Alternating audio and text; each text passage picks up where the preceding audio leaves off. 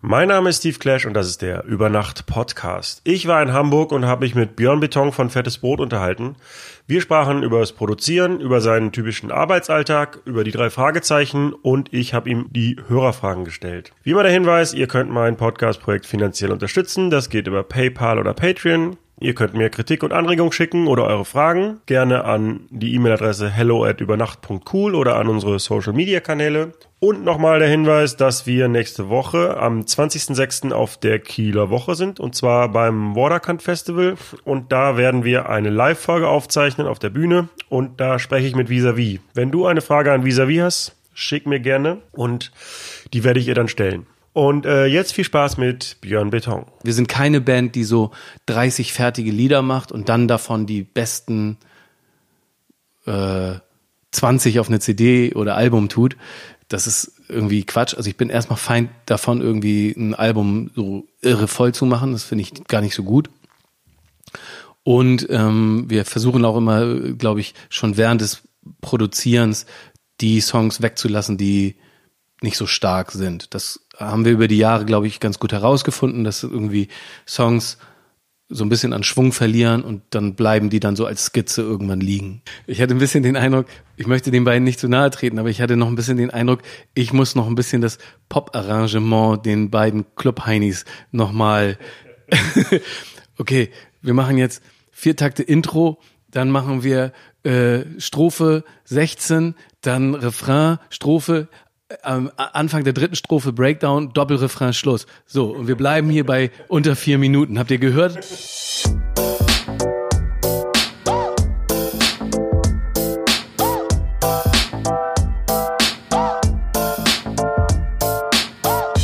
Über Nacht mit Steve Clash. Ich bin Björn Beton. Ich bin Musiker, 45 Jahre alt, äh, bei der Band Fettes Brot und komme aus einem kleinen Städtchen in der Nähe von Hamburg. Das heißt Pinneberg, glaube ich, ne? Genau. Most hated Stadt in Hamburg, habe ich den Eindruck. Alle Leute, die mit dem PI-Kennzeichen rumfahren, werden gehasst. Mich stört's nicht. Verzeiht man euch das? Weil ihr seid ja prominent. Keine Ahnung, weiß ich nicht. Äh, hier, Tim Melzer kommt auch aus Pinneberg. Ja, vielleicht Weiß kommen die besten Hamburger aus Pinneberg. Gutes Motto, das gefällt mir. Weiß ich nicht. Ja, ach, ich gebe da eigentlich nicht so viel drauf. Ich weiß, dass du großer Star Wars-Fan bist. Mhm. Ich weiß, dass du Fußball-Fan bist. Und ich dachte, perfekt. Das sind zwei Themen, von denen ich ungefähr gar keine Ahnung habe. Gut. Aber ich werde jetzt trotzdem mal aus meiner laienhaften Position heraus versuchen, in der Richtung zwei Fragen zu stellen, um äh, ne, äh, auch deinen Themen gerecht zu werden. Nett, das ist sehr nett von dir. Ähm, also erstmal soll ich dir von Live Brot her, der auch ja Gast in meinem Podcast war, das ist der, Der auch Star Wars der Fan auch ist. Star Wars Fan ist, Mhm. äh, der hat mir nämlich gesagt, äh, ich soll unbedingt mit dir darüber reden und äh, von dem soll ich dich fragen, wie du den neuen Solo-Film findest. Mhm. Ich möchte noch mal hinweisen darauf, dass der Typ ernsthaft Live Brotherr heißt. Ich meine, einen besseren Nachnamen gibt's ja eigentlich kaum. Also zumindest, wenn man bei Fettes Brot ist. Ja, und live, also, also ich hab, wollte auch die Podcast-Folge, Live live. die Live-Folge nennen, aber das irgendwie war es dann doch nicht so. Aber Live ja, is live, Live sagen is wir live, so. genau. Und, und Brot her, ja. Also, ich habe den neuen Film gesehen und meine Erwartungen an den Film waren extrem gering, weil ich wahnsinnig enttäuscht von äh, The Last Jedi war. Das hat mir gar nicht gefallen. Ähm, ist aber auch nicht so schlimm, ist ja nur ein Film. Und deswegen bin ich dann da reingegangen und habe eigentlich nicht nichts ich habe sehr wenig im Vorwege darüber äh, gehört und, und mich äh, da überhaupt nicht groß informiert irgendwie. Ich bin einfach reingegangen und ich fand es, ich muss sagen, ich bin ähm, rausgegangen, habe gesagt, it was a fun ride, würde ein Amerikaner sagen. Ich fand, es war Indiana Jones in Space und das, mir hat's gereicht. Es, es wird nie wieder so sein bei Star Wars, dass ich die Filme so sehen kann, wie ich sie damals als Kind empfunden habe. Das ist halt so. Ähm, ich fand das gut. Mir hat das Spaß gemacht und ich äh, habe ihn mir sogar zweimal angeguckt. Und ich werde mir den auch als äh, DVD kaufen. Und das ist mehr als, als was man von The Last Jedi behaupten kann. Würdest du mir als jemand, der das, der noch keinen Film gesehen hat, raten, da jetzt noch mit einzusteigen oder ist es zu spät? Und was, was macht den Reiz aus? Zu spät, definitiv. Okay. Ich habe gerade, ich weiß nicht, ich habe ähm, gerade Cobra Kai geguckt. Das ist äh, 25 oder 30 Jahre nach Karate Kid. Und alle Leute, die mit Karate Kid aufgewachsen sind, denen empfehle ich definitiv auch Cobra Kai zu gucken, weil es wirklich gut ist. Also ich glaube aber nicht, dass das unbedingt so geil ist für Leute, die äh, damals nicht Ko äh, Karate Kid geguckt haben. Die werden auch sagen, ja, ganz nett, aber die werden, glaube ich, so die, die Magie dahinter nicht so ganz blicken. Und ich glaube, so ein bisschen so ist es mit Star Wars auch. Jetzt damit anzufangen, ach nee, erwachsene Leute, die so, das ist, ich glaube, man muss schon anfangen in dem Alter, wo man halt so noch verzauberbar, verzauber, wie sagt man denn, verzauberfähig, wo man noch so ein bisschen mehr für magische Dinge offen ist vielleicht. Okay, dann freue ich mich, dass ich jetzt quasi die Absolution habe, das auch nicht mehr gucken zu müssen. Nee, null. Ich ähm, werde dich dann zitieren im Zweifel. Ja. Äh, dann komme ich jetzt zur einzigen Fußballfrage, die ich mir nicht, also die habe ich mir selber ausgedacht, Mhm. äh, in dem Fall sogar tatsächlich. Ähm, wie fühlt es sich als St. Pauli-Fan an, dass der HSV abgestiegen ist? Äh, da da habe ich zwei, trage ich zwei Gefühle in mir. Natürlich das eine ist der hämische Spott, natürlich, dass ich auch darüber ein bisschen äh, äh, äh, grinsen muss, dass jetzt die Leute, die all die Jahre lang gesagt haben, der Dino unabsteigbar und äh, so, das, das, ja, da, das, äh, da muss ich natürlich ein bisschen drüber grinsen. Andererseits finde ich, gibt es durchaus wichtigere Dinge als Fan, äh, also ich bin lieber für etwas als, als gegen etwas und ich freue mich nicht unbedingt so gerne über den Schaden oder das Unglück von anderen. Das, so bin ich, glaube ich. Deswegen finde ich das nicht so wichtig oder so schlimm. Ich glaube allerdings auch für den HSV als Verein und ich habe ja viele Freunde, die auch den Verein mögen, ist das, glaube ich, vielleicht auch gar nicht mal so schlimm. Und jetzt bisher die letzten Wochen, jetzt, äh, nachdem das jetzt so passiert ist, hat der HSV ja jetzt auch nicht, da ist ja noch nichts in die Luft geflogen oder sowas. Also vielleicht, vielleicht ist das auch eine Chance. Scheitern als Chance. Ja, ich denke auch, vielleicht ist der HSV so ein bisschen die SPD unter den äh, Vereinen, dass man vielleicht jetzt erstmal jetzt gesund schrumpft und dann äh, Ja, vielleicht. neue ja. Energie sammelt. Kann, das kann ich mir durchaus vorstellen. So, damit ist mein Fußballwissen auch am Ende. Finde ich übrigens auch völlig in Ordnung. Also da äh, bin ich, ich glaube, ich bin bei Star Wars und Fußball deutlich gnädiger als bei Musik. Also wenn du mir jetzt erzählen würdest, du weißt jetzt beispielsweise nicht, wer, Sag jetzt bitte was Offensichtliches. Ja, jetzt überlege ich, was ich, verdammt. Okay, ich mach's einfach. Also, ja, sagen wir mal so, du, du findest Michael Jackson scheiße oder sowas. Das ist jetzt wirklich sehr offensichtlich. Das kann nicht sein. Also, Nee, das stimmt auch nicht. Das, Das- kann nicht sein. Also, Erst recht nicht als DJ. Das, Nee. Du kannst als DJ nicht Michael Jackson scheiße finden. Nö, das, nee, absolut. Aber ähm, also ich, ich hege jetzt, ich bin auch nicht so ein militanter Typ, der jetzt Groll hegt gegen Star Wars oder Fußballfans. Überhaupt nicht. Ich bin sogar manchmal so ein bisschen neidisch auf Leute, das sage ich jetzt ganz offen, äh, die sich so auf so ein Thema so einlassen und da so ein, äh, ja, wie, wie soll ich es nennen? Ähm, Passion, eine Leidenschaft. Passion entwickeln, Ja, so eine voll. Leidenschaft, genau, das ist das richtige Wort, entwickeln. Und dann denke ich mir manchmal, ich hätte gern auch so ein Thema, was mich so leidenschaftlich werden lässt, also außer Musik jetzt, sag ich mal. Ich wollte gerade sagen, ich denke irgendwie DJ sein irgendwie ist doch äh, ist doch was ähn, finde ich, was ähnliches. Ja, also da bin ich sehr leidenschaftlich, das stimmt schon. Dann sprechen wir jetzt mal über deine Band, die hoffentlich jeder kennt, der diesen Podcast hört. Ähm, und zwar interessiert mich, wir sind ja auch gerade bei euch im Studio hier in Hamburg Sternschanze. Ähm, mich interessiert so, wenn ihr ein Album produziert, ähm, wie ist so der Produktionsprozess? Äh, über die Jahre hat er sich erstmal gewandelt und wird auch immer anders. Und das ist ja auch irgendwie ganz erfrischend oder ganz gut, dass es auch irgendwie anders ist und nicht immer ein und derselbe Flow. So, das ist ja auch irgendwie gut. Ich habe den Eindruck, wir sind nicht unbedingt die schnellste Band der Welt. Es gibt irgendwie ja Leute, die sich irgendwie zusammensitzen, setzen und dann innerhalb von so anderthalb Wochen irgendwie so ein Album runterrocken oder sowas. Das machen wir nicht ich habe den Eindruck, dass wir so eine, eher so ein bisschen lokomotivartig sind, dass wir ein bisschen brauchen, um in Fahrt zu kommen und dann irgendwann immer schneller werden. Und auch irgendwie ähm, immer, also ich glaube, die besten Lieder kommen immer am Schluss, habe ich so, von seiner Albumproduktion habe ich so das Gefühl. Und meistens ist es so, dass wir am Anfang irgendwie erstmal so ein paar lose Ideen sammeln und da passieren dann auch immer noch die meisten, da kommt auch immer noch am meisten Müll bei raus. Also da gibt's auch dann Lieder, die wir nicht zu Ende machen. Wir sind keine Band, die so 30 fertige Lieder macht und dann davon die besten äh, 20 auf eine CD oder Album tut. Das ist irgendwie Quatsch. Also ich bin erstmal Feind davon, irgendwie ein Album so irre voll zu machen. Das finde ich gar nicht so gut. Und ähm, wir versuchen auch immer, glaube ich, schon während des Produzierens die Songs wegzulassen, die nicht so stark sind. Das haben wir über die Jahre, glaube ich, ganz gut herausgefunden, dass irgendwie Songs so ein bisschen an Schwung verlieren und dann bleiben die dann so als Skizze irgendwann liegen. Und das ist ganz gut. Äh, man muss auch dazu sagen, dass ihr, das hast du mir mal erzählt, äh, auch alles komplett selber macht. Das heißt, ihr habt keine Hilfe dabei. Naja, das ist wäre jetzt aber auch ein bisschen gelungen.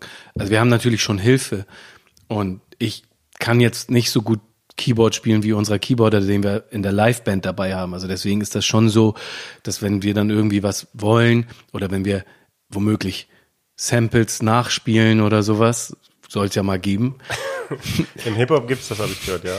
Dann äh, ist das, dann kann ich das natürlich nicht so gut wie unser äh, Keyboarder oder äh, unser Bassspieler. Also, also dann arbeiten wir schon mit Freunden zusammen, die das irgendwie deutlich, die Instrumente deutlich besser spielen als wir. Aber es ist richtig, dass wir, wir sind keine Band, die jetzt irgendwie per äh, Dropbox oder per Mail äh, Beat shoppen durch Deutschland geht. So, das ist, haben wir noch nie gemacht. Wir haben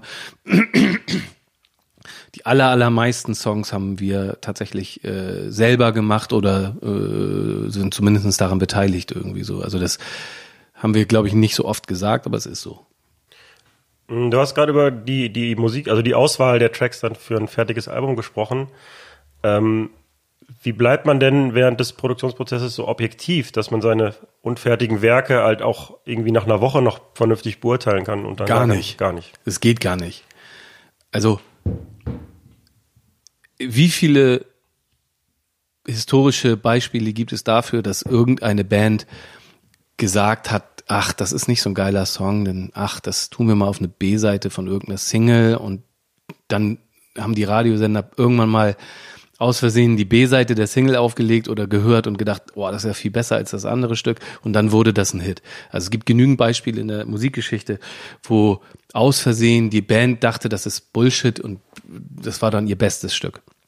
Und ich glaube, das kann jeder Band passieren, ähm, wenn man irgendwie nicht schon frühzeitig andere Leute mit irgendwie äh, einbindet. Also ich glaube, dass es gut für eine Band ist, auch schon während des Kreativprozesses äh, Leute daran teilhaben zu lassen. Und das ist manchmal echt eine, boah, eine, gar nicht mal so eine einfache Angelegenheit. Also einmal muss man ganz schön, ganz schön Mut haben, ganz schön Eier haben, irgendwie so halbfertige Sachen anderen Leuten vorzuspielen, weil man halt die ganze Zeit denkt, ja, das, das klingt jetzt noch nicht so, wie es sein soll. Und das, ah, das, ah, das rapp ich noch mal ein und ja, hier fehlt jetzt noch was und ah, dritte Strophe gibt's auch noch nicht. Aber ich glaube, dass das sehr gut ist, dass man so andere Leute da schon äh, äh, äh, mit einbezieht. Da erfährt man, glaube ich, ganz viel, was man selber gar nicht so sieht. Gab es denn noch mal einen Moment, wo ein späterer Hit, wo ihr vorher schon wusstet, okay, das wird ein Hit? Das weiß man, also das wussten wir jedenfalls noch nie. Aber man merkt manchmal halt irgendwie, ob so ein Song äh, die Leute, äh, weiß ich nicht, also ob da was passiert. Das merkt man. Also in den Momenten, wo wir in den Momenten, wo wir äh, anderen Leuten was vorgespielt ha haben und merkt man schon, dass die Leute dann nach denselben Liedern fragen, kann ich das nochmal hören? Das fand ich, das, das fand ich irgendwie krass. Oder hä, das, das habe ich, das will ich nochmal hören, das habe ich nicht irgendwie nicht verstanden. Oder das, das, das macht das nochmal an, das Schnelle oder das Komische, macht da oder so, solche oder dies, oh, das fand ich besonders gut, also, also gleich sofort Begeisterung oder oder oder oder so. Das, das gibt's, das merkt man dann schon, welche Songs hervorstechen und das geht einem, das gibt einem dann natürlich ein gutes Gefühl. Andersrum gibt's das natürlich auch, dass wir ja in relativ frühen Stadi Stadien irgendwie von so Songs anderen Leuten das vor, vorspielen. Heißt das Stadien? Wie Fußballstadi? Ich glaube schon, ne? Plural von Stadion. Und von Stadion?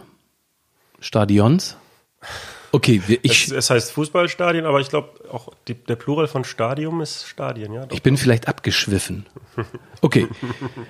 Also, es kann natürlich dabei auch so herauskommen, irgendwie, dass man irgendwie selber denkt, dass es total geil ist und andere Leute sagen, oh nee. Oder noch schlimmer eigentlich ist, dass man eigentlich die ganze Zeit schon spürt, ah, okay, der beste, die beste Strophe ist das nicht. Und dann sagt irgendjemand, ey, der Refrain ist richtig geil und das Lied, das Instrumental auch, Aber eure Texte oder so, die sind noch nicht das Gelbe vom Ei. Das habt ihr schon mal besser gemacht. Oder das muss, ich verstehe das noch nicht ganz. Ihr müsst das noch mal mehr auf den Punkt bringen. Oder keine Ahnung was. Und das Schlimmste ist dann, wenn du die ganze Zeit selber und dann dich so ertappt fühlst und denkst, ah, stimmt, ja, er hat's gemerkt. Verdammt, es ist, es ist wirklich so, wie ich befürchtet habe. Jetzt muss ich halt das alles normal machen. So, das ist bitter manchmal so, aber es ist im Endeffekt äh, hat sich das oft als sehr gut erwiesen. Und ich glaube, eine, für alle Bands ist das geil, wenn sie Leute haben im Umfeld, die äh, eine ehrliche Meinung dazu sagen dürfen. Auch wenn das manchmal echt richtig ätzend ist. Lernt man irgendwann mit der Kritik umzugehen? Nein. ja, ich kann das, ich kann das ganz gut, ja. Es ist jedes Mal ätzend. Es ist jedes Mal nicht schön. Einfach ist es so. Ähm, habt ihr so ein, so ein, wenn ihr einen neuen Song macht, gibt es da so ein, eine Aufgabenteilung und so ein festes Schema? Also einer kommt mit einem Text und sagt, sag mal, was man eine Melodie machen kann, oder einer spielt was ein und dann danach kommt erst der Text, oder gibt es ein festes Schema? Nee, ein festes Schema gibt es so nicht, aber es haben sich schon so ein bisschen so auch so ein paar Rollen herauskristallisiert, wer was besonders gerne macht oder gut macht oder Vorschläge macht oder sowas. Aber so ganz genau festgelegt ist das nicht. Äh, da ist viel, äh, viel, wirklich viel auch äh, Zufall dann irgendwie dabei. Ähm, ja, wer macht was am besten? Ach, ich weiß nicht, ich glaube, Boris hat sehr viele Ideen einfach irgendwie für Songs zum Beispiel. Äh, ich glaube, die verrücktesten musikalischen Ideen habe ich wahrscheinlich. Und äh, Martin ist derjenige, der einfach am besten komponieren kann. Also, und wenn man das Text verrückte Musik und gute Kombination zusammen, äh, Komposition zusammenbringt, dann hat man fettes Brot. Vielleicht. Im besten Falle. Im schlimmsten Falle ist es nichts. Ähm, ihr habt bei, beim Song Bettina habt ihr mit Mode Selector zusammengearbeitet. Mhm. Da was ich eine sehr gut, tolle Kollaboration finde, weil ich auch Mode Selector toll finde. Ähm, wie seid ihr denn dazu gekommen? Das sind Freunde von einer Freundin aus Berlin. Wir kennen eine äh, Modedesignerin äh, aus Berlin, Anne Schmuhl. Und Anne Schmuhl wiederum ist befreundet mit Shari und Gernot von Mode Selector. Und so haben wir uns dann irgendwie mal kennengelernt, weil die auch unter anderem die Klamotten von Anne Schmuhl tragen. Und äh, wir uns auf Partys häufiger mal schon bei ihr getroffen haben. Und dann war das immer mal so als Idee, stand das immer mal so im Raum, dass wir das irgendwann mal machen. Und dann haben wir sie einfach mal äh, per Mail angefragt und haben dann zwei, drei, vier Instrumentals bekommen.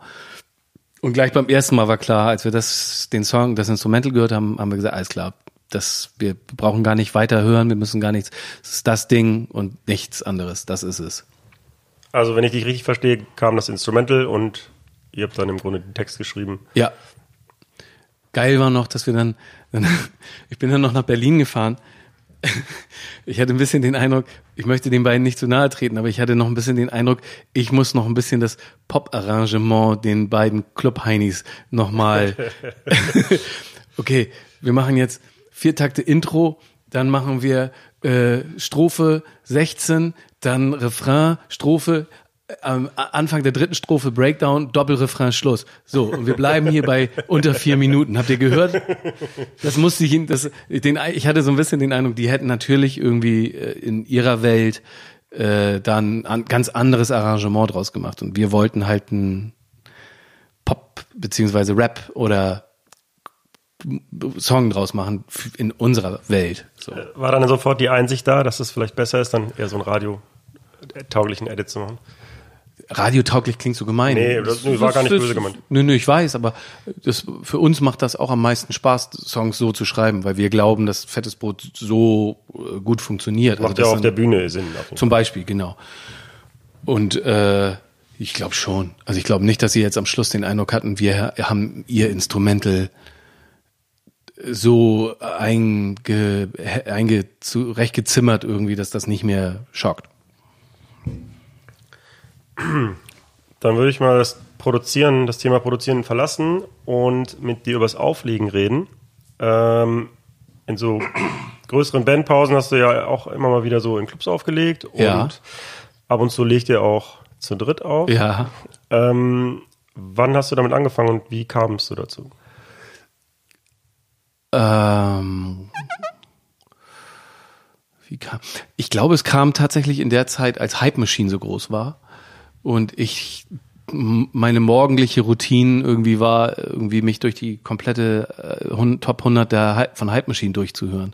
Da habe ich halt angefangen, viel äh, weniger äh, so normale Rap-Musik zu hören und mehr äh, Clubmusik zu hören und und da habe ich dann irgendwann die Idee gehabt, ich könnte ja vielleicht auch mal auflegen und weg von dem klassischen Hip-Hop-Ding. Ich, ich, ich habe immer schon Platten gekauft, aber äh, habe das nie so, habe mich nie so als DJ gesehen.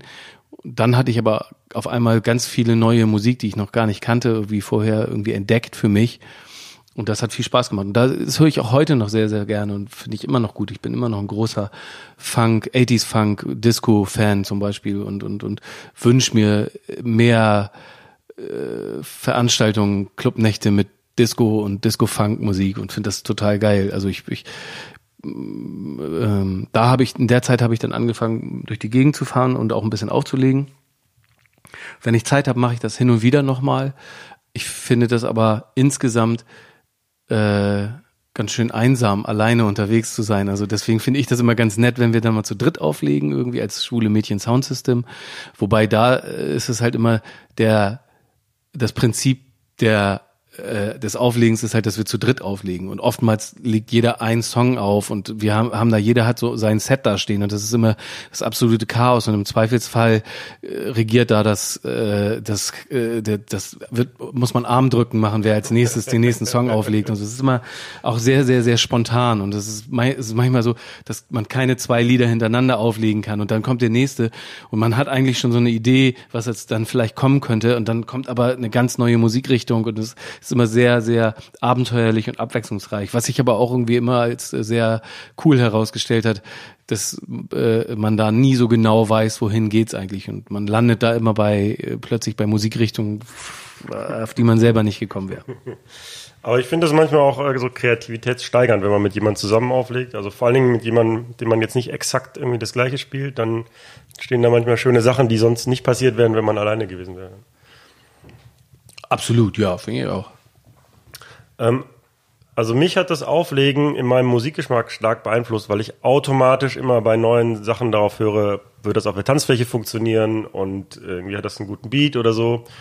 Ähm, seitdem du auflegst, hat das deinen Musikgeschmack auch, deinen Musikgeschmack auch beeinflusst oder hat das eventuell sogar die Art zu produzieren beeinflusst? Mm, ja, wobei ich gar nicht unbedingt, unbedingt, also gar nicht sagen würde, dass mein Auflegen, mein, meine Produktionsweise äh, verändert hat, sondern ich würde eher sagen, dass viele Dinge, die im Club äh, modern geworden sind und gut funktionieren, heute auch in den äh, insgesamt einfach in die Popmusik äh, äh, ein, ein, einen Einfluss genommen haben. Also ganz viele, so der der typische klassische technoide Club-mäßige Bild ab, so die ganzen Rampen, die ganzen und, und sowas, die ganzen Rampen ins Nichts irgendwie, sowas, die es in, in, in Clubmusik ja schon seit Jahren irgendwie gibt, die ganzen Swooshes und Zweller und all die ganzen Dinger. Die, die hört man heute ja in, in jedem Radiosong auch. Und es, ich glaube, heute ist das irgendwie überhaupt gar kein Ding mehr, eine äh, eine furchtbare Black Eyed Peas Single zu hören, wo ganz viele krasse äh, Club-Elemente drin sind, irgendwie sowas die es früher so im Radio, in der Radiomusik nicht gab. Das heißt, im Grunde ist man ein bisschen so wie wir damals mit, haha geil, wir haben es erfunden, ist ja klar.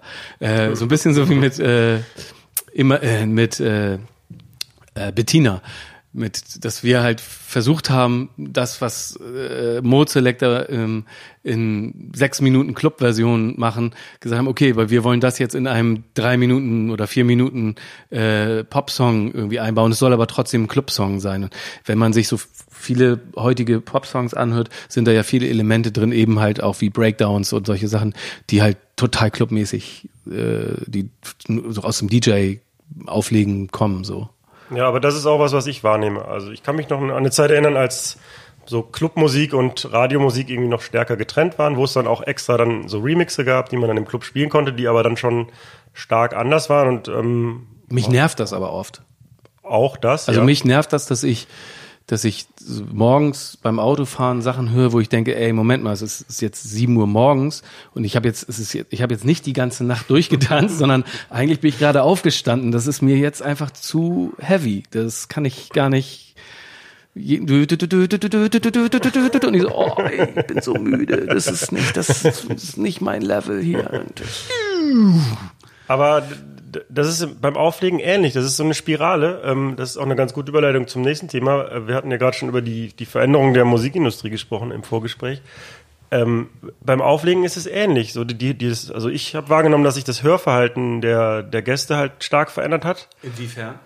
Ähm, ja, also beispielsweise durch so Plattformen wie Spotify, ähm, wo ja sehr stark komprimierte Musik auch teilweise so geschnitten ist, damit man sofort irgendwie die Aufmerksamkeit des Zuhörers hat, damit er nicht weiter skippt und alles ist sehr komprimiert, also sowohl der Sound ist komprimiert als auch Das Zeit, Arrangement, das ja. Arrangement ist Ja. komprimiert und Alle Songs fangen mit dem Refrain an. Genau, und das passiert dann auch unbewusst beim Auflegen, weil du merkst, wenn du jetzt drei Strophen spielst, dann nach der zweiten Strophe haben die Hälfte ihr Handy raus und langweilen sich. Und das, ich finde das furchtbar, aber ich muss mir auch eine Mitschuld eingestehen, weil ich ja auf den, also weil ich mich darauf einlasse und dann auch nach anderthalb Minuten spätestens den nächsten Song spiele. Der gehetzte DJ. Ja, genau. Also das macht auch Spaß, so aufzulegen, aber ich weiß ja auch, dass ich das dann, was mich stört, ja auch irgendwie fördere, weil ich ja dann auch genau das bediene, was das Publikum hören will. Mit Mashups sogar zwei Lieder, gleich, Genau. zwei Hits gleichzeitig. Genau. Ah, es geht Wobei noch schneller als Internet klicken. Ja, genau. Wobei ich äh, immer versuche, nicht so viele Mashups zu spielen, weil dann habe ich ja zwei Hits weg in einem und dann äh, irgendwann gehen mir die Songs aus. Deshalb- Ökonomisch gedacht. Ja, genau. ähm, ja, und genau, also im Club macht sich das für mich so bemerkbar, dass das Hörverhalten sich verändert. Ähm, ist das eine Sache, die ihr in euren Produktionen dann auch mit einfließen lässt oder habt ihr das auf dem Schirm oder seid ihr völlig frei davon und sagt, so, wir machen jetzt unsere Musik und dann der zweite Schritt ist dann, dass sie gehört wird? Ich glaube, beim Musikmachen haben wir da noch nie drüber nachgedacht. Wenn wir uns vielleicht dann irgendwann dazu entschließen, das soll jetzt die Single sein, dann macht das vielleicht nochmal Sinn, darüber nachzudenken, ob äh, ein Intro oder sowas notwendig ist oder nicht. Das kann auch sein. Aber nee, eigentlich beim, nee, eigentlich beim Musikmachen haben wir da noch, nee, haben wir da noch keine, da gibt, gab es noch keine äh, Eile. Eher, ey, eher im Gegenteil. Also ich zum Beispiel plädi- plädiere im Moment bei uns in der Band gerne mal wieder dafür, äh, Refrains zu machen, wo einfach nur ein Sample dazu kommt und das war's. Oder so eine kleine Melodie, also oder äh, ein- Sample, ein Saxophon-Sample, kleine Melodie und ein Scratch. Das ist dann der Refrain. Also eher äh, weniger. Oder ich finde auch gut Scratch-Part oder Breakdown irgendwie oder so ein bisschen den Song mal ein bisschen atmen lassen und nicht alles so zusammenstauchen in der bisschen bisschen Lässigkeit, ein bisschen zu sagen, ja, gut, eigentlich jetzt kann der Song auch das schockt auch so, lass wir haben es ja nicht eilig, lass uns doch jetzt ruhig noch mal vier Takte einschieben, ist doch geil. Ja, ich glaube auch, dass das irgendwie so eine Spirale ist, die irgendwann zu einer Blase führt, die platzt. Oh, Das war jetzt eine schöne äh, Metapher, aber was ich sagen will ist, äh, man kann das jetzt auf die Spitze treiben, aber ich finde, ähm, so das, was jetzt Musik ausmacht, ist ja auch manchmal, dass man sich die Zeit nimmt und einfach mal so ein Album durchhört und so, dass sich so die, die, die ganze Sache irgendwie entfaltet oder dass man vielleicht so ein Album sogar mehrmals hört und dann erst beim dritten Mal hören erkennt, so, oh, das ist aber cool und aber das macht ja heute keiner mehr. Machst du das denn richtig? Nee, ich mache das auch nicht mehr. Siehst aber du? Also ich auch nicht, aber aber aber, dadurch habe aber- ich auch so Momente nicht mehr, wo ich sage so, oh, toll, das ist ja, jetzt Ah. verstehe ich das Werk oder Ja, ja, es geht mir auch so. Ja. Ich mache das auch nicht mehr so und finde es eigentlich auch ein bisschen schade. ja, aber ich glaube, irgendwann wird ein Bedarf da wieder kommen, oder? Denkst du nicht? Nö. Nö, okay. Ich, ich glaube, nee, das wird nicht, wird nicht so passieren. Ich glaube nicht, dass das irgendwie, nee, glaube ich nicht. Weiß ich auch nicht. Und dann, ich meine, dann gibt's ja auch so Ansätze wie zum Beispiel Chimperator, die jetzt gesagt haben, ja, wir werden keine Alben mehr veröffentlichen, wir machen nur noch Tracks. Würdest du sagen, das ist gut, weil man geht mit dem Zeitgeist und äh, so, so hat man mehr Erfolg oder findest du es schlecht? Oder würdet ihr das auch so machen, im Zweifel? Ich finde nicht, dass das eine, eine Sache von entweder oder ist. Man kann ja beides machen, habe ich das Gefühl.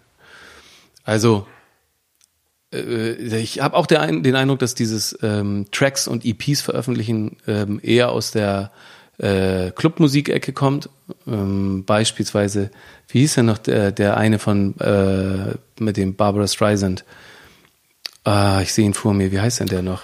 Ja. Ähm, äh, Armand von Held? Nee, das ist der eine, der andere. Der Ami, der auch A-Track?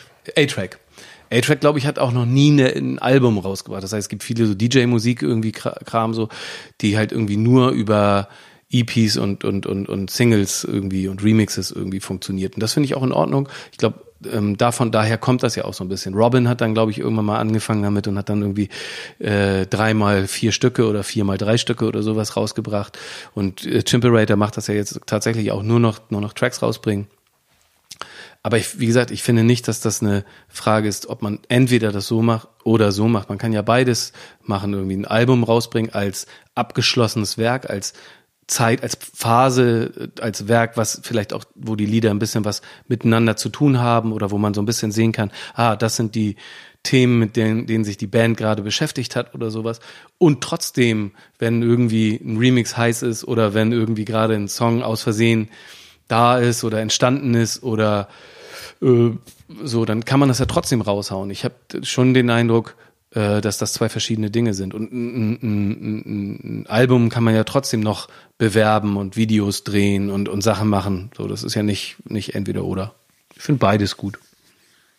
Haben wir ja auch immer mal gemacht. Ne? Wir haben ja auch immer mal für so zwischendurch, ich weiß nicht, hast, zum Beispiel haben wir ja mal Vorurteile von äh, von Fat Tony, äh, Use You und äh, Antilopen Gang. Die haben einen Song gemacht und das fanden wir so geil. Dann haben wir einfach ungefragt das Instrumental selber nachgebaut und eine Fortsetzung geschrieben und dazu auch ein, äh, ein Video gedreht. Vorurteile Part 3 oder sowas. Ich glaube, es war, es gab schon zwei Teile und wir haben dann einfach noch eine Fortsetzung ungefragt einfach gemacht und das dann auch rausgebracht. Also ich glaube schon, dass es möglich. Das ja, kann ja jeder irgendwie einfach raushauen, was er will. Und wie war die Reaktion darauf? Ich glaube, ähm, die fanden es so, ich fanden es gut und wir sind ja tatsächlich danach dann, also da, darüber haben wir uns dann auch kennengelernt. Wir waren dann ja sowohl äh, äh, ein paar Mal hat Yuzu Yu gespielt, ähm, Fat Tony hat ganz oft mit uns dann zusammengespielt und auch die Antilopengang war ja bei uns mit auf Tour. Also wir haben danach haben wir uns lieben gelernt. Wir haben sie ein, wir haben sie sozusagen damit ins Bett gekriegt. Ja, ich ähm, fand auch immer, dass ihr bei der Auswahl der, der Vorbands auch immer einen guten Job gemacht habt. Also ich, Vielen Dank. ich war immer positiv überrascht. Ja. Also mit Fatoni oder MC Fitty war auch dabei, ne? Ja. Äh, wer noch? Ähm, ja, Trettmann war auch mal dabei. Trettmann, genau, ja, Trettmann. Trettmann war auch mal dabei. Das heißt, ihr habt auch so ein bisschen Gespür gehabt für, für Trends. Kraftclub. Kraftclub auch? Ja, ne? Ja. Schon gut. Aber es ist ja, also ja, aber es sind auch Bands, die wir geil finden einfach, ne? Das war, ist so eigentlich die Hauptauswahlkriterium. Ähm, ja, ich versuche ja dem Hörer dann auch immer, vor allen Dingen, wenn er nicht selber irgendwie in der Industrie oder, nee, sagen wir, Industrie klingt so kapitalistisch, äh, in der Branche arbeitet ähm, und Kunst macht, ähm, so ein bisschen näher zu bringen, wie eigentlich der Job desjenigen aussieht, der mit mir spricht. Und deshalb würde ich dich fragen, ähm, so wie sieht der, so der typische Arbeitstag aus, wenn ihr produziert und wie sieht der typische Tag auf Tour aus? Produzieren, ähm, wenn wir Album machen, treffen wir uns hier im Studio, wo wir gerade sind. Ähm, hier treffen wir uns entweder, weil es Sachen gibt, die wir aufnehmen wollen, also eine Strophe, ein Chorus oder sowas, wenn wir was vorantreiben wollen. Ähm, dann äh, nehmen wir das hier auf, schicken uns das dann irgendwie zu und jeder arbeitet zu Hause dann weiter daran. Und wir treffen uns dann erst wieder im Studio, ein, zwei, drei Tage später treffen wir uns dann wieder hier und arbeiten dann daran weiter. Das heißt, jeder bereitet zu Hause das immer so ein bisschen was vor und bringt das dann mit hierher. Ähm, da gibt es so keine Regelmäßigkeit, wenn es irgendwie äh, eine, eine äh, Idee gibt oder wenn es einen Text gibt oder irgendwie etwas gibt, woran wir arbeiten können, machen wir das. Wenn aber nicht, dann treffen wir uns auch nicht. Dann braucht man sich auch nicht treffen und auf den, auf den Nerv gehen, irgendwie, wenn es gar nichts zu besprechen gibt. Einmal in der Woche treffen wir uns dann immer noch für ein Bandmeeting, wo wir dann halt über verschiedene Sachen, organisatorische Sachen quatschen. So funktioniert das in den meisten Fällen. Manchmal fahren wir auch gemeinsam weg mit unseren Freunden aus der Liveband und nehmen dort Instrumentals und Ideen auf irgendwie. Das haben wir jetzt auch ein paar Mal schon gemacht. Das war sehr gut. Ähm, und wenn wir auf Tour sind, äh, sieht das natürlich komplett anders aus. Ja, ich unterbreche dich doch mal kurz, um noch mal eine Frage zu stellen. Ähm, bist du jemand, der dann auch irgendwie seinen inneren Schweinehund irgendwie überwinden muss und dann sagt, ich muss jetzt morgens aufstehen und jetzt muss ich mal ran? Oder geht das bei dir so, äh, bist du direkt motiviert morgens und kannst dann, also wenn du alleine zu Hause wach, an den Ideen arbeitest, meine ich. Ah, es ist schon Nee, ich, ich bin ja ähm, dann, in der Zeit bin ich dann Frühaufsteher und finde das ganz gut äh, vormittags, wenn halt alle weg sind, ich alleine bin, den bin ich, äh, habe ich den ganz klaren Kopf und so, dann arbeite ich viel äh, morgens. Ähm, und es ist immer, äh, manchmal läuft das, geht das von selbst. Und es ist immer die, äh, der spannendste oder der, der, der best, oder nee, nicht der beste, aber der, äh, es ist immer dann gut, wenn man merkt, irgendwie, okay, jetzt äh, geht nichts mehr. Jetzt ist jetzt, wenn ich jetzt äh, jetzt nicht aufhöre, wird's nicht besser. So, so dann es ist ja manchmal so, dass man dann irgendwie was geschafft hat oder irgendwie was gemacht hat und dann ist es auch klug in dem Moment zu sagen, okay, jetzt das mehr, das wird jetzt nicht mehr besser. Auch ich möchte zwar gerne weitermachen, aber das wird nichts mehr. Jetzt muss ich eine Pause machen. Jetzt muss ich was anderes machen. So das ist dann manchmal auch so, dann, dass ich dann denke, so, okay, jetzt mehr schaffe ich heute nicht, das wird nichts. So jetzt. Oder manchmal ist es auch so, dass man nach zehn Minuten schon merkt, okay, fuck, da komme ich nicht weiter. Manchmal ist es dann aber auch so, dass einem so äh, auf dem Fahrrad oder äh, beim Sport oder sowas Sachen einfallen. Also manchmal trägt man ja auch so Ideen mit sich die ganze Zeit rum und denkt die ganze Zeit, ah, woran erinnert mich das nochmal? Das, ah, der Song, genau, das ist so, das, so stelle ich mir das vor. Das ist geil, sowas ist inspirierend. Dann höre ich mir das nochmal an und manchmal, ah, genau, so, das, das wünsche ich mir jetzt, das muss jetzt kommen oder so. Das gibt's dann auch, dass man das so eher so unterbewusst mit sich rumschleppt. Und äh, wie sieht der Alltag auf Tour aus?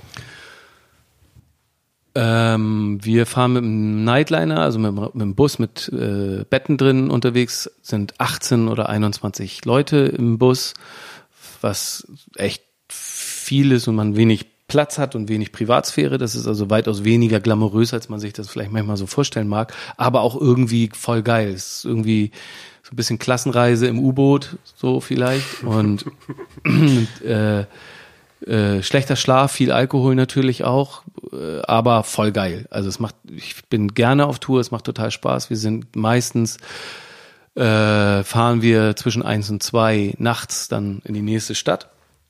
Meistens sind wir zwischen vier und sechs dann in der nächsten Stadt da und so richtig pennen und so richtig schlafen kann man dann eigentlich irgendwie erst, also ich, ich so, wenn der Bus richtig steht in der nächsten Stadt und dann meistens bei uns im Tourbus ist es meistens so, dass die, äh, die Bandmitglieder oder die Musiker ähm, so zwischen, zwischen 10 und 12 dann irgendwann aufstehen.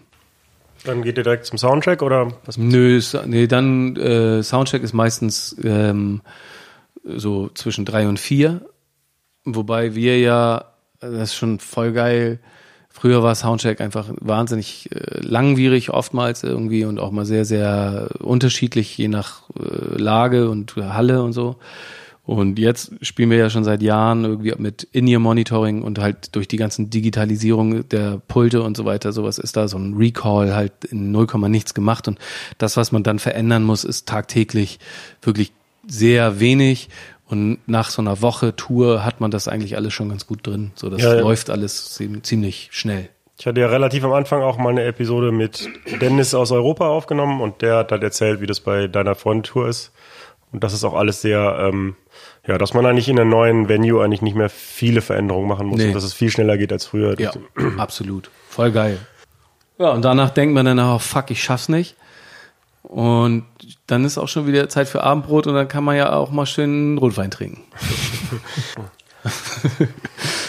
Ähm, spielst du lieber eine, eine eigene Tour oder Festivalsaison? Das kann man nicht vergleichen. Das ist wie, wie Pizza selber machen und Pizza im Restaurant. Also ich finde beides voll gut. Ich, äh, äh, ähm, Festivals hat natürlich so ein bisschen ähm, den Urlaubsfaktor. Ne? Also auf Tour sind wir ja auch oftmals im Herbst, so da ist dann halt irgendwie mit viel Tageslicht und draußen sein nichts. Aber und im Sommer irgendwie, was weiß ich, dann irgendwie auf Festival zu sein, ist natürlich auch immer sehr angenehm. Andere Bands kennenlernen, voll geil. Andere Bands angucken, super. Ist immer auch, auch geil. Ja, ich bin vor allen Dingen auch immer so beeindruckt von dieser ähm, Logistik, die hinter so einem großen Festival steht. Also man, wenn man Backstage ist, kriegt man das ja noch ein bisschen mehr mit, als wenn man jetzt als Gast da ist. Und also das ist ja im Grunde meistens auf einem Acker und da ist erstmal nix und dann ähm, ja also wird da Großartiges geleistet, dass es alles so reibungslos funktioniert. Also wie, mich beeindruckt das immer, also ja. jedes Mal aufs Neue. So, ne? Das stimmt, das finde ich auch. Also da, ja, das ist auch krass, was da auch hinter, also im Catering und wie viele Leute da so rumarbeiten, ist schon sehr, sehr. Gefällt mir. Und gute Stimmung. Alle Leute, die da hinkommen, ob jetzt nur freiwillig oder bezahlt, weil sie da arbeiten, äh, aber die meisten Leute gehen ja dahin und haben, machen, haben da Bock drauf irgendwie. für die meisten Leute sind, ist das irgendwie auch, auch ein, was, was Besonderes. Dann komme ich nochmal zum anderen Thema. Ihr habt mal als Band in einer Folge von dem Hörspiel drei Fragezeichen mitgemacht und auf eurem Album Fettes Brot lässt grüßen gibt es auch das Rocky Beach Theme. Äh, wie kam es denn dazu?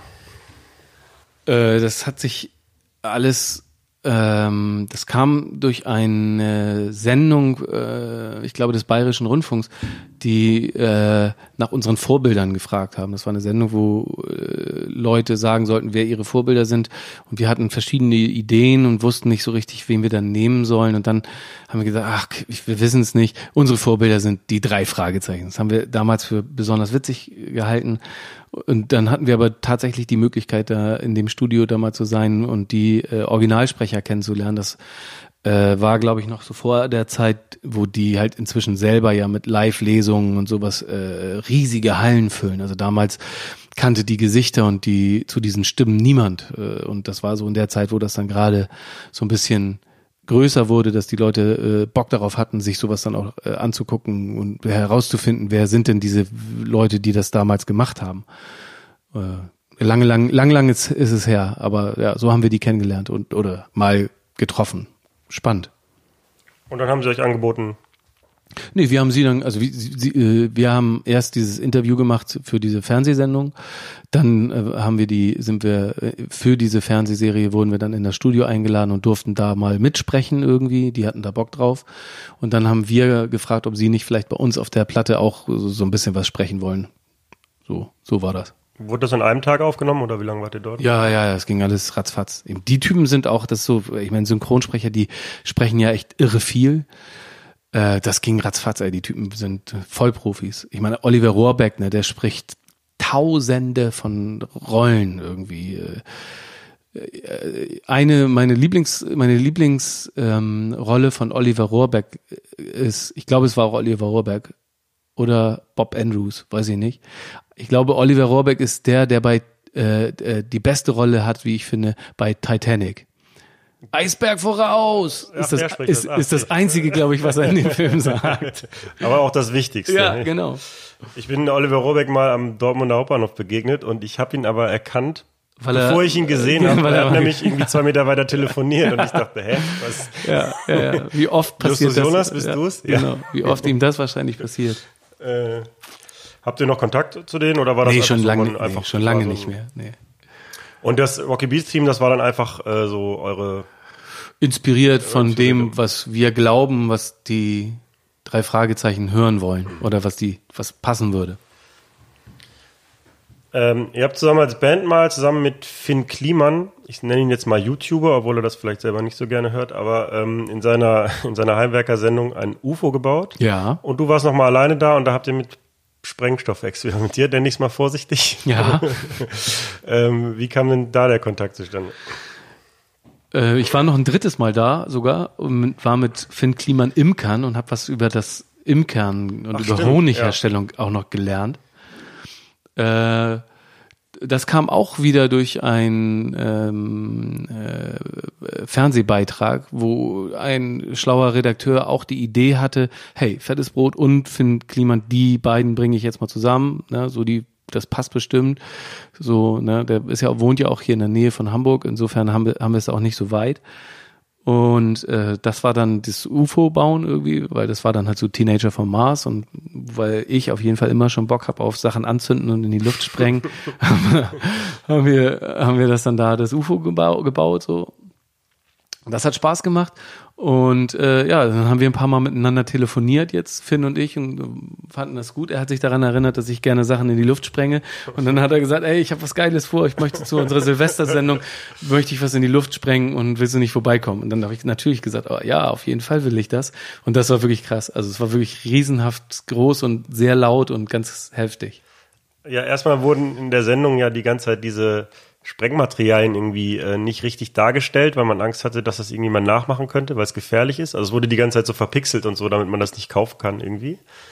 Und äh, dann habt ihr einfach in so ein Feld einfach einen unfassbar riesigen Penis gesprengt. Ja, kann vermutlich, man- ja, es war vermutlich der größte Penis Deutschlands. Es gab so noch diese schönen Drohnenaufnahmen von oben, wie man einfach in diesem Feld, ich weiß nicht, wie viel Meter der lang war, aber das, Fast 100 Meter völlig ja, ich, tippen. ich, ich finde das, äh, ich verlinke das in den Shownotes, aber das hat mir gut gefallen, also das hätte ich auch gern gemacht wahrscheinlich. Ja, also äh, alleine die Vorstellung, dass irgendjemand mit dem Flugzeug im Landeanflug das irgendwo auf dem Feld sieht und sich freut, das alleine das erfreut mein kindliches Gemüt. Ja, Das, das nächste, das nächste ist, ich möchte noch mal tauchen gehen mit ihm. Das machen wir jetzt irgendwann auch noch mal vielleicht. das weiß er schon, dass er das macht. ja, wir haben darüber geredet. Ich werde ihn jetzt noch mal, ich werde ihn noch mal anschreiben. Wann, Bin wann gehen wir tauchen? Drauf. Ähm, 2013 habt ihr in der Roten Flora gespielt. Mhm. Das hieß Brote Flora. Ähm, und das war deshalb so präsent in den Medien, weil der Eigentümer des Hauses, ich hoffe, du sagst das jetzt richtig, euch vorher verklagen wollte oder verklagt hat wegen Hausfriedensbruch, weil er nicht wollte, dass ihr da spielt. Stimmt das? Habe ich das richtig dargestellt? Ungefähr, ja. Ähm, ihr habt dann doch gespielt. Kannst du mal kurz erklären, also warum der nicht wollte, dass ihr da spielt und ob das am Ende dann, ja, also wie der Rechtsstreit ausgegangen ist?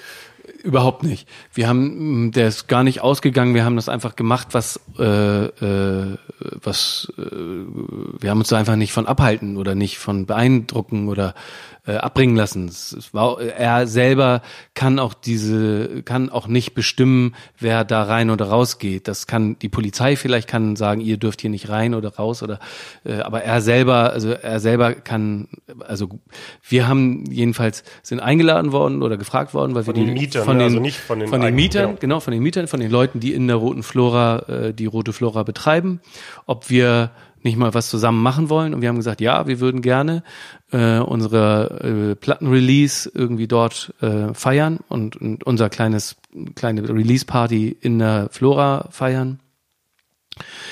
Äh, einmal, weil wir die Flora als ein erhaltenswertes äh, Projekt halten, gut für die Stadt und weil wir auch zeigen wollten, dass das hier eine Party-Location ist, ein, ein, ein, ein Festival oder ein, ein, ein Event-Ort, ein, ein, ein äh, wie sagt man denn, ein Konzertsaal ist äh, und da, dass man irgendwie, dass das zu diesem Viertel gehört, dass das hier irgendwie gut ist, wenn es da ist.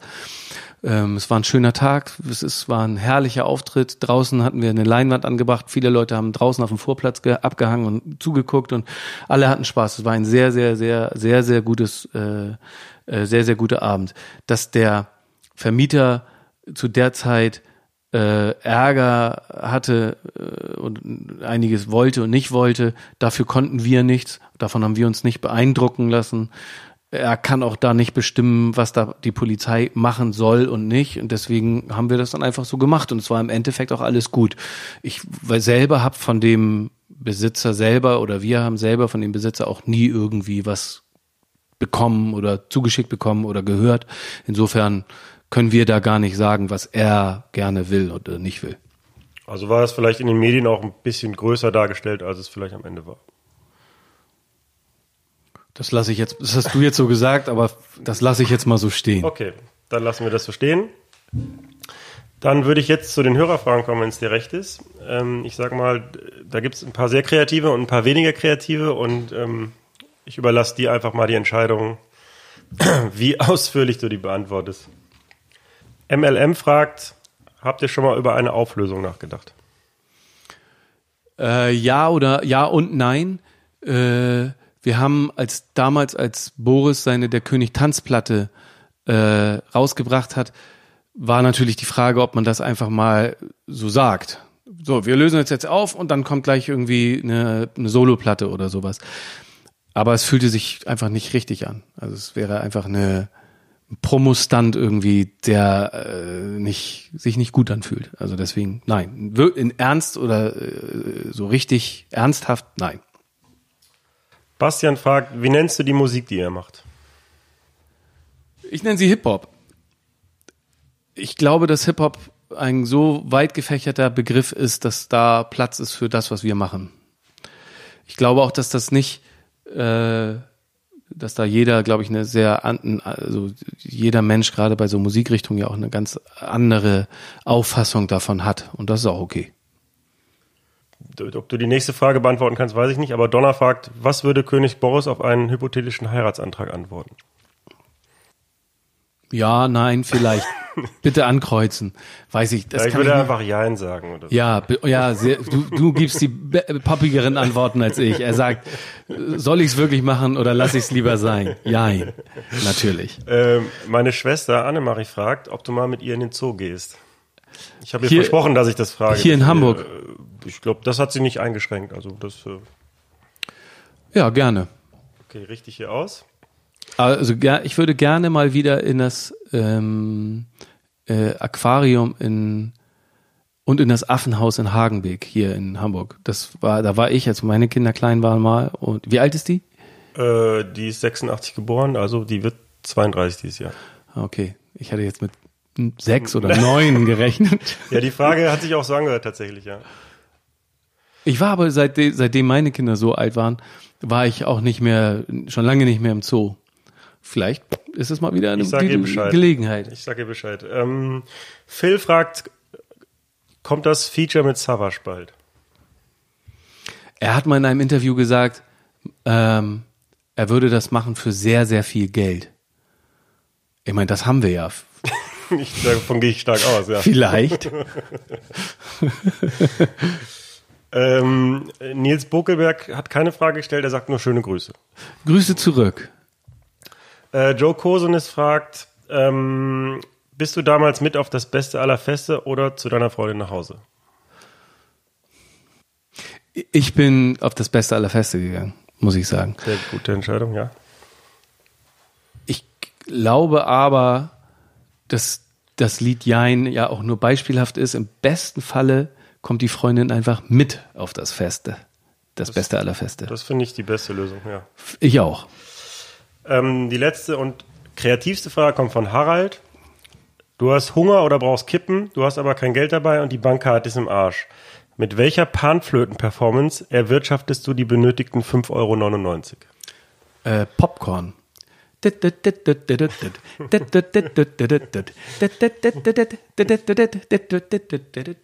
kennt ihr das? Kennst du das? Ja, ich kenne das, ja. Das ist ein Killer. Ein heftiger Ohrwurm auf jeden Fall. Vielen Dank. Das, wird mich jetzt begleiten. Ja, das. Ich, ich wünschte, ich könnte es auf der Panflöte spielen. So ist schon sehr ambitioniert. Das denke, schnell, habe ich jetzt auch gedacht. Uiuiui, ganz schön schnell. Und Aber dann kommen die 5,99 schnell. ja, das glaube ich. So, das waren die Hörerfragen. Den Song, den Song würde ich jetzt gerne hören. Kann man das machen? Nein, im Podcast leider nicht. Ja, dann gibt's ja Ärger mit Ja, der ja, Lizenz, leider. Dies, das. Leider. Ich verlinke das mal in den Show Wir haben auch übrigens, ne, ähm, was wir, worüber wir nicht gesprochen haben, wir haben ja auch so eine Art Podcast mit der Band, ne? Und zwar einer haben- Radiosendung. Ja, mit einer Radiosendung irgendwie. Äh, was wollen wissen heißt die und da kam, da ist, äh, das fiel mir jetzt gerade beim Thema Musik ein. Da die die Wortbeiträge kann man auch als Podcast hören, aber leider die Musik nicht. Aber die Musik ist auch sehr gut. Die kann man dann beispielsweise, wenn ich das sagen darf, ansonsten musst du es rausschneiden, bei, als äh, Playlist bei Spotify hören. Und dann kann man, sagen, kann man immer hin und her schalten zwischen Podcast und Playlist und dann kann man auch Radio anmachen. Aber ich muss gestehen, dass äh, ich Also es gibt ja noch andere Formate, die das genauso machen wie ihr. Sprachbeiträge gibt's dann als Podcast und dann gibt's noch eine Spotify-Playlist und ich bin einfach auch zu faul dann da irgendwie. Also ich denke mir, ich will ja auch hören, was derjenige zu sagen hat und dann höre ich einfach nur den Sprachbeitrag. Aber Das geht mir auch so. Aber andererseits ähm, bin ich auch immer neugierig, was äh, für Musik die hören. Also, die, also die, die, die Bands oder die, die Leute, die da reden, das finde ich auch immer irgendwie spannend. Ich finde, ähm, bei uns ist das immer ganz krass, dass man, äh, wir versuchen ja auch immer relativ äh, aktuelle Songs zu spielen. Und man kann richtig an den Playlisten dann sehen, ah, richtig, oh, guck mal, da kam der Song raus und ah, da habe ich den zum ersten Mal gehört und so.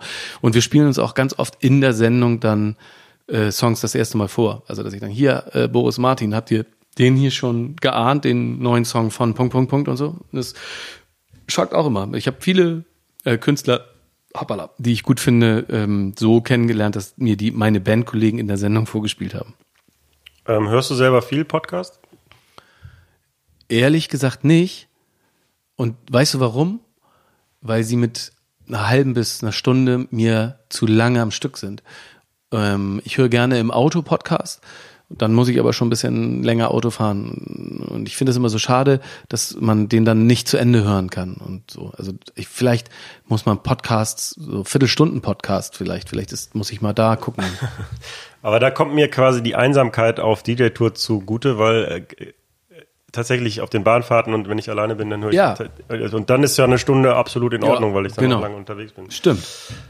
Gut. Ähm, am Ende frage ich den Gast immer, wie seine Zukunft aussieht. Und deshalb würde ich gerne wissen, wie geht's mit dir weiter und wie geht's mit der Band weiter? Ähm, wenn ich eins gelernt habe äh, in den letzten Jahren und Jahrzehnten ist, dass man das wirklich nicht sagen kann. Ich kann aber sagen, was ich mir wünsche. Und ich kann, Das ist schon auch gut, ja. genau, das, ähm, äh, ich wünsche mir äh, weiterhin äh, äh, Musik zu machen mit den Leuten, die ich mag. Ähm, ich möchte gerne gleichzeitig aber auch wieder äh, andere Sachen machen, wie ne, andere Dinge, die mir Spaß machen. Ich, äh, ich wohne sehr gerne, ich koche sehr gerne und ich möchte mal, äh, ich möchte Musikvideos drehen, auf Reisen gehen und möglichst viel Sex haben. So, das sollte reichen. Also ich wünsche dir von ganzem Herzen, dass das alles klappt. Danke. Gut. Ähm, ich bedanke mich bei dir, dass du dir die Zeit genommen hast. Sehr gerne. Hat Spaß gemacht. Das freut mich. Und äh, damit verabschiede ich mich. Ich mich auch. Bis zum nächsten Mal. Ciao. Tschüss. Das war das Gespräch mit Björn Beton. Vielen Dank für deine Aufmerksamkeit. Ich würde mich sehr freuen, wenn du mir eine positive Bewertung bei iTunes hinterlassen würdest. Und vielleicht interessiert dich ja noch Folge 29 mit Florian Haus. stand die, das Wort Übernahme auch gleich im Raum und dann hatte Alex Richter mich gefragt, das war, da war ich 20, glaube ich, irgendwie so, ja, 20, 20,5, irgendwie so, was ich denn mal, was das Ziel ist. Und dann habe ich wie aus der Pistole geschossen zu ihm gesagt, naja, es ist ganz klar, was das Ziel ist, sein Stuhl. War dann auch so, dass die Piloten dreimal den Landeanflug abbrechen mussten, weil sie, die, weil sie nicht mehr zur Bahn rübergekommen sind, weil sie so vom Wind weggedrückt worden ist. Und dann hat sich die Maschine auch quergestellt und dann gab es noch einen leichten Blitzeinschlag und so. Also das war alles, da war ich heilfroh, als wir irgendwie auf den Boden gekommen sind. Da habe ich danach dann auch erstmal einen Schnaps gebraucht. Das war alles andere als lustig.